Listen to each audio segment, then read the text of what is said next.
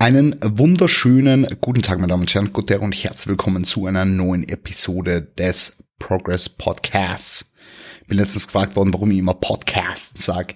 Äh, und diejenigen, die mich schon länger kennen, die wissen, dass ich äh, manchmal brutal komische Sprache gebrauche.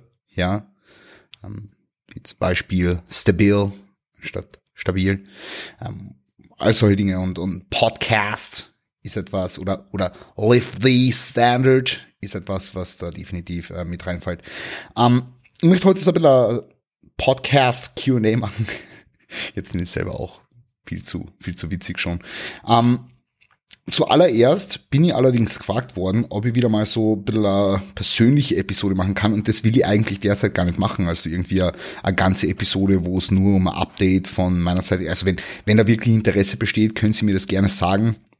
Ist jetzt allerdings nicht was, was ich unbedingt machen wollen würde, sondern ja, ähm, vielleicht gebe ich euch jetzt ganz kurzer Update einfach, wie es bei mir derzeit ausschaut. Ähm, bin jetzt ich weiß gar nicht, wie lang Post-Show. Im Oktober war ja die letzte Show. Ähm, das heißt, die haben November, Dezember, Jänner, Februar, März, so five to six months, äh, ein halbes Jahr Off-Season liegt jetzt hinter mir ungefähr. Ja, bewegt sich eigentlich alles in die richtige Richtung. Also ihr könnt mir auch auf Instagram folgen und dort seht ihr, dass die Form derzeit eigentlich ganz akzeptabel ist für inzwischen 107 Kilogramm. Also das sind das sind 25 Kilo mehr ungefähr, ähm, wie jetzt äh, wie jetzt zu, zum letzten Wettkampf, ja. Natürlich entladen, entladen beim letzten Wettkampf so 82, 83 und geladen wahrscheinlich so 85, wobei ich mich da nicht gewogen habe.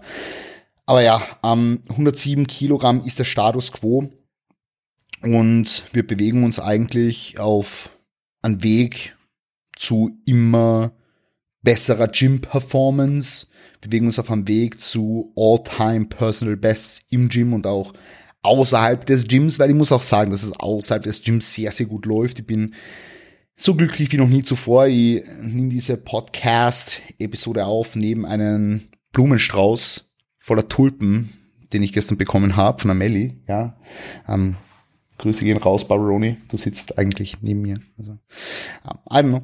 Ja, grundsätzlich, wie gesagt, es läuft eigentlich alles in die richtige Richtung. Ähm, jetzt, wie gesagt, innerhalb des Gyms, außerhalb des Gyms und ja, die, die, die Off-Season nimmt ihren Lauf. Ja, die Off-Season nimmt ihren Lauf. Genau, falls ihr irgendwelche näheren Fragen habt oder so, gerne in die, ja, gerne in die Kommentare schreiben, wollte ich jetzt schon sagen. Ja, Episode gibt's ja nicht mehr auf YouTube, ähm, aber könnt es mir gerne bei Instagram schreiben. Und ansonsten wissen wir natürlich unfassbar freuen, wenn ihr eine Bewertung da lässt auf Spotify oder Apple Podcasts. Das hilft dem Podcast natürlich enorm. Gut, steigen wir jetzt aber ein in die Fragen. Ich habe mir diesmal wirklich ein paar wenige rausgepickt, die ich etwas ausführlicher beantworten möchte. Ja. Und da ist tatsächlich, okay, gut. Das ist eigentlich schon die erste Frage vom, vom, vom Paul Konstantin. Deine persönliche Entwicklung seit Prep-Ende, sportlich und persönlich Coaching. Ähm, ja, also vieles habe ich jetzt eh schon gesagt. Sportlich gesehen Personal Bests über Personal Bests und also für mich ist derzeit zeitweise irgendwie das Athletendasein bis sie mental in den Hintergrund gerückt, beziehungsweise es läuft so nebenher, ja. Ähm, das heißt aber jetzt nicht, dass es an Priorität verloren hat, ganz im Gegenteil. Ähm, ich muss mir aber immer wieder bewusst daran erinnern, dass dieses Athletendasein äh, ein riesengroßer Teil von meinem Leben ist und ähm, will irgendwie äh, Hybrid sein aus an, an, an bahnbrechenden Coach und auch an, an guten Athleten. Wobei ich denke, dass langfristig einfach das, das Coaching ich überhand gewinnen wird. Also einfach jetzt nicht im Hinblick auf, dass sie nur mehr coachen möchte, aber dass sie einfach ähm, mehr, ja, keine Ahnung äh, dass das mir einfach mehr als Coach identifiziert, so rein, rein von dem, wie ich mich nach außen trage. Aber gut, ähm, ich sehe jetzt auf Instagram, es läuft ganz gut, bin insgesamt sehr, sehr happy, geht alles in die richtige Richtung. Und ja, Co Coaching technisch, also wenn du gefragt hast, ähm, da hat jetzt keine besondere Entwicklung gegeben. Also es läuft eigentlich alles wie gewohnt gut. Es hat jetzt bei mir nie eine Zeit gegeben, wo es schlecht gelaufen ist, so. Ähm, kann, kann mich nach wie vor nicht beschweren, dass ich sehr picky sein kann, was Leute betrifft, mit denen ich zusammenarbeiten will. Ich habe ganz klar kommuniziert, dass ich eigentlich gar keine Leute mehr nehme. Ähm, und ja, vereinzelt hier und da, wenn jemand auf mich zukommt, der oder die wirklich, wirklich, wirklich was bewegen will, äh, lass ich mir es halt dann einreden. Ja, aber da muss ich halt richtig Bock drauf haben.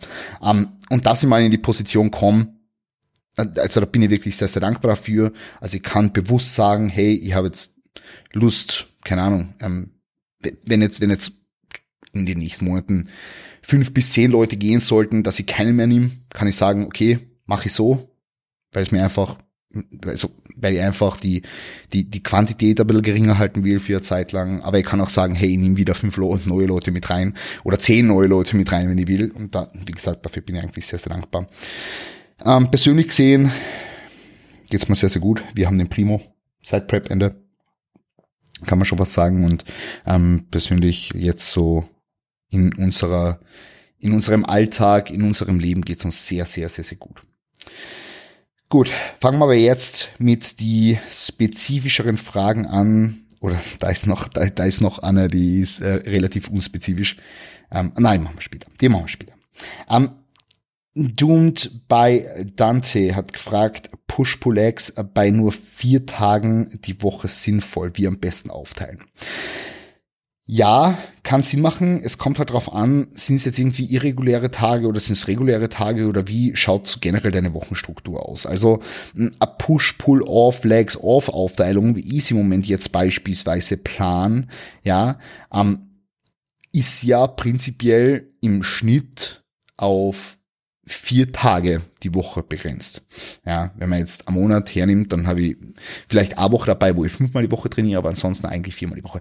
Jetzt ist natürlich bei mir Ausnahmefall, weil ich trainiere am Tag zwischen Pull und Legs, also am Off-Day unter Anführungszeichen auch noch Arme. Wer dazu Näheres erfahren will, gerne auf Instagram vorbeischauen. Dort teile ich ja relativ viel von meinem sogenannten Arm-Experiment. Ja. Falls ihr dazu eine eigenständige Podcast-Episode haben wollt, dann äh, lasst es mir gerne auch wissen. Aber ansonsten, ja, ähm, ist das eigentlich auf vier Tage, also wenn, wenn du jetzt hergehst, Push, Pull off, Legs off, Push, Pull off, Legs off, dann hast du eigentlich, wie gesagt, in den Mehrzahl der Fällen vier Tage in der Woche. Wenn du jetzt allerdings sagst, du hast jetzt, äh, sag mal, Montag, Dienstag, dann hast du Mittwoch off und dann Donnerstag, Freitag wieder Training und das Wochenende off, dann könnte es auch Sinn machen. Dann würde ich, ähm, dann würde ich allerdings so vorgehen, dass ich die Leg Days alternierend haben mit einem hüftdominanten und einem quad-dominanten Tag und an den Pull Days nahezu kein Lower Backloading habe, weil dann kann das Ganze immer abwechseln. Dann könntest zum Beispiel in der ersten Woche, Montag, Dienstag, Donnerstag, Freitag, könntest Push, Pull, Legs, Push trainieren. In der darauffolgenden Woche Pull, Legs, Push, Pull und dann wieder Legs, Push, Pull, Legs. Genau. So, und da, da ist halt, wie gesagt, da ist der Off-Day dazwischen und dann hast du halt das Wochenende immer auf. Dass sich das halt immer abwechselt. Und dann hast du halt deine vier Trainingstage die Woche. Und so lässt sich Push-Pull-Legs eigentlich ganz bequem auf vier Tage die Woche um. Das ist eine super, super Aufteilung. Also das kannst du ohne weiteres machen. Du kannst allerdings auch eine Hybrid-Variante wählen. Also du kannst auch sagen, zum Beispiel, ähm, du kannst einen Push-Pull-Legs-Plan machen und kannst sagen, hey, zum Beispiel die, die drückende Muskulatur ist bei dir eine brutale Schwäche. Also irgendwie Brust, Schulter, Trizeps gehen total, äh, gehen total unter in deiner Physik. Dann könntest du sagen, du trainierst zum Beispiel Montag, Dienstag, Donnerstag, Freitag, Push, Pull, Push Legs. Ja, das heißt, du hast jede Woche Push, Pull, Push Legs, hast damit eine höhere Frequenz für die drückende Muskulatur, die ja deine Schwäche ist, wie wir gerade gesagt haben und hast aber trotzdem für die anderen äh, Muskelgruppen eine Frequenz von eins. Du könntest theoretisch dann auch noch am Leg Day vielleicht eine Rückenübung mitmachen, wenn deine Beine sehr dominant sind und du etwas weniger Beine, das ist, geht jetzt schon viel zu sehr ins Detail, ja. Ähm, aber Push-Pull-Legs ist ein sehr versatiler Split und der ist bei vier Tagen die Woche definitiv sinnvoll. Jetzt werden wieder Leute kommen und sagen, hey, du musst jeden Muskel zweimal die Woche trainieren und ja, es macht für die meisten Leute, für die meisten Muskeln und für die meisten Szenarien sicherlich Sinn, einen Muskel zweimal die Woche zu trainieren. Allerdings nicht immer und die Trainingsfrequenz ist und bleibt halt nur ein Tool, um ein gewisses Gesamtvolumen, was wir brauchen, um einen, um einen, um einen diversen äh, hypertrophen Stimulus zu induzieren, auf einen Zeitraum X zu verteilen. Ja, Das heißt, wenn ich weiß, meine Beine brauchen jetzt nicht viel zum Wachsen und meine Beine zum Beispiel brauchen nicht viel zum Wachsen, ähm, bin jetzt lange Zeit, bin eigentlich seit der seit, also in der Prep habe ich glaube ich vier Sätze Quads gemacht. Ich glaube gegen Ende hin sogar nur mehr drei. Und bin jetzt bei der Offseason gewesen bei fünf bis sechs die Woche. Und jetzt inzwischen bin ich bei vier Sätzen Quads in fünf Tagen. Das heißt, acht Sätzen Quads in zehn Tagen. Ich habe keine Ahnung, wie viele es in sieben Tagen sind. Sagen wir auch roundabout sechs. Das heißt, ich könnte theoretisch einmal die Woche Beine trainieren und sechs Sätze Quads machen. That's it. Und das, das wird vollkommen reichen. Wenn du jetzt sagst, du brauchst für die seitliche Schulter 15 bis 20 Sätze, dann würde ich die nicht alle in eine Einheit ballern, obviously. Ja, das heißt, Frequenz ist ein Tool, um qualitativ hochwertiges Volumen anzuhäufen. Ähm, aber es war jetzt eigentlich ein ganz anderes Thema. Du hast gefragt, ob Push-Pull-Legs bei einer vier Tagen die Woche sinnvoll ist und ja, ähm, ist definitiv sinnvoll. Also gibt's verschiedene, verschiedene. Pro du kannst auch sagen, du trainierst, das habe ich auch schon mal geprogrammt, so Push-Pull-Legs off Full Body. Ja, also wirklich am Push-Pull-X-Split mit einem Full-Body-Tag, ähm, wo du am Full-Body-Tag beispielsweise nur schwere Lifts machst, so, keine Ahnung, deinen dein schweren Deadlift und deine dein, dein, dein schwere Beuge von mir aus oder eins von beiden oder ähm, dein, deine, deine, deine schweren Compounds und dann im Push-Pull-Leg-Days hauptsächlich maschinengeführte Übungen, so Pump-Stuff unter Anführungszeichen, Pump-Stuff unter Anführungszeichen, ja, ähm, mehr oder weniger machst, ja. Gut, der Bernd Puss hat gefragt, was waren deine Gamechanger in Bezug auf Ernährung slash Sättigung am Ende der Prep? Also ich muss ganz ehrlich sagen, wenn ich jetzt mal Prep Revue passieren lasse und ich, ich, ich begebe mich noch einmal in das Szenario rein, wie es bei mir am Ende von der Prep war, so habe ich für mich persönlich in der Prep Dinge nicht so gut gemanagt, wie ich es in der nächsten Prep managen werde und wie ich es auch tatsächlich nach der Prep gemanagt habe. Also ich habe die Post-Show-Period besser gemeistert als die Prep. Was nicht heißt, dass die Prep schlecht war im Hinblick auf Hungersättigung und all das. Ähm, nur, und ich, ich glaube, den Fehler unter Anführungszeichen machen sehr, sehr viele am Ende von einer ersten Vorbereitung, vor allem wenn einfach die Erfahrung nicht so da ist. Ich habe einfach schon zu viel Gemüse gegessen. Ja. Oder Baroni. Zu viel Gemüse gegessen. Und das war halt, das war halt nicht so fresh. Also es hat mich im Endeffekt zum Ziel gebracht und die Body Composition war am Tag X ready und das, das hat eh alles gepasst. Aber ich war halt dann am Abend immer relativ bloated, weil ich hab halt, ich habe halt teilweise pro Mahlzeit so 600 Gramm Blattspinat gegessen. Ja, und das, das ist halt schon heftig. Also das war dann halt so zweimal am Tag meistens. Zweimal am Tag war ein Veggie-Feeding, einmal am Tag war ein Berry-Feeding ähm, und, und dann halt noch in der Früh ähm, eine Kleinigkeit, was habe ich überhaupt am Anfang, am Ende von der Prep in der Früh gegessen? Äh, war das der Shake? Ich weiß es jetzt gar nicht. Müsst ihr nachschauen. Auf jeden Fall, auf jeden Fall war es schon zu viel Obst und Gemüse für den State, in dem ich mich befunden habe. Und ich hätte in der Phase noch viel mehr hergehen sollen und einfach sagen, hey, Chris, du darfst hungrig sein, du darfst einen leeren Magen haben. It's not that big of a deal und that's it. Ja. So, Sweeteners war schon auch wild anderem, äh, wild. Ich habe halt am Tag so Art, die, na, nicht Tiroler Alm, so an Almdudler Light oder äh, Fanta Light oder äh, so eineinhalb Liter äh, Kohlensäure, ja, kohlensäurehaltiges, zuckerfreies Erfrischungsgetränk habe ich halt am Tag getrunken. Ähm, was dann eher das Problem war, war halt auch der Konsum an Koffein so generell war einfach zu hoch, was aber auch dann mit meinem Schlafrhythmus zusammenhängt, weil wenn du um drei in der Früh aufwachst, dann hast du halt schon das, das, den mehr Need, dass du Koffein benötigst, ist jetzt wieder ein anderes Thema. Auf jeden Fall, was war für mich der Gamechanger? Ähm, für mich in der Situation war der Gamechanger einfach äh, eine gute Routine zu haben, jeden Tag genau das gleiche zu, also ich habe literally jeden Tag genau das gleiche gegessen. Ich habe mein Egg White Omelette gegessen mit Spinat und Sriracha Soße. Ich habe meine meine Oats gegessen. Äh, das war mein zweites Meal, nämlich ähm, was war mein drittes Meal? Ich weiß ehrlich gesagt gar nicht, was mein drittes Meal war. Ich war so in meinem Prep Flow drin. Ich habe keinen blassen Schimmer. Auf jeden Fall war im dritten Meal auch ein paar Carbs drin. Im letzten Meal ebenfalls ein paar Carbs. Ich glaube, im letzten Meal waren, waren Oats. Ähm, nagelt mir jetzt bitte nicht drauf fest. Ich habe keine Ahnung mehr. Vielleicht schaut einfach die Fully of Eatings meiner Prep an. Und ich hätte auch das Peaking noch ein bisschen besser managen können, ähm, tatsächlich. Weil ich auch teilweise dann auf Brötchen und so weiter zurückgegriffen habe und das würde ich in der nächsten Prep nicht mehr machen, sondern lediglich dann ähm, auf, auf Nahrungsmittel.de eben die ganze Prep ja, oder, oder wo ich eben weiß, dass ich das relativ gut vertrage. Wobei ich sagen muss, ich habe es eh gut vertragen, also das war jetzt nie das Problem, aber du hast halt damit ein bisschen weniger Überblick über deinen Salzkonsum und so weiter und so fort. Ja, auch, ja ähm, paar Kleinigkeiten so. Ja. Aber, in der Situation hat es für mich gepasst. Ich weiß fürs nächste Mal, was ich anders machen werde. Ich habe meine, meine, meine Learnings rausgezogen und ich finde trotzdem, dass ich es fürs, fürs erste Mal relativ gut gemanagt bekommen habe, weil ich habe keinen einzigen Tag gehabt, wo ich irgendwie nur annähernd bis sie über die Kalorien war. So, das wäre für mich nie in Frage gekommen. Ja, dafür war das, das Ziel einfach viel, viel zu groß und dass ich das einfach mache. Und für mich ist das auch jetzt, jetzt, ja, jetzt in der Offseason oder Postshow war das für mich auch. Ich habe glaube ich dreimal in der Postshow-Period, als ich noch beim Callum war, bis Mitte Dezember habe ich halt drüber gegessen, aber bewusst, weil ich halt gesagt habe, hey, ich gehe jetzt drüber essen so. Ähm, ja, gut. Aber sonst Ernährungssättigung Game Changer ist, dass du einfach den Sack embraced und dir sagst, hey, du darfst hungrig sein, weil du darfst hungrig sein in einer Prep, ähm, dass du dein, dein, also wirklich nehmt euch das zuerst, was ich, was ich jetzt sagst, dass du deinen Obst- und Gemüsekonsum auf höchstens zwei bis 300 Gramm pro Mahlzeit beschränkst, ja.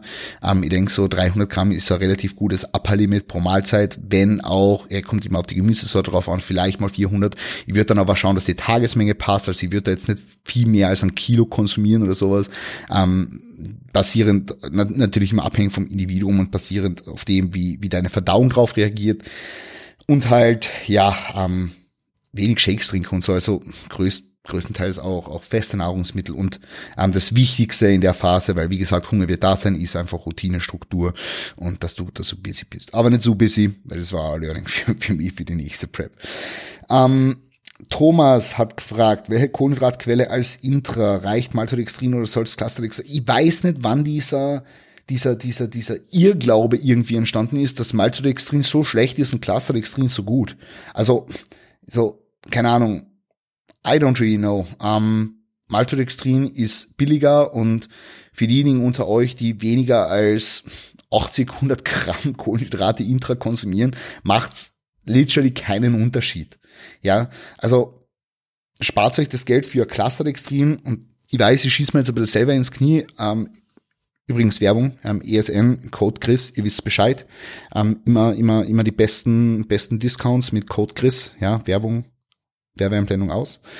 Ähm, aber ich schieße mir jetzt irgendwie selber ins Knie. Cluster Extreme hat am Platz, ja, und ich, ich verwende jetzt auch Cluster Extreme, aber ich habe auch in meiner letzten Offseason beispielsweise ähm, 120 Gramm Carbs Intra-Workout getrunken, war jetzt auch nicht mehr so fresh, muss ich ganz ehrlich sagen.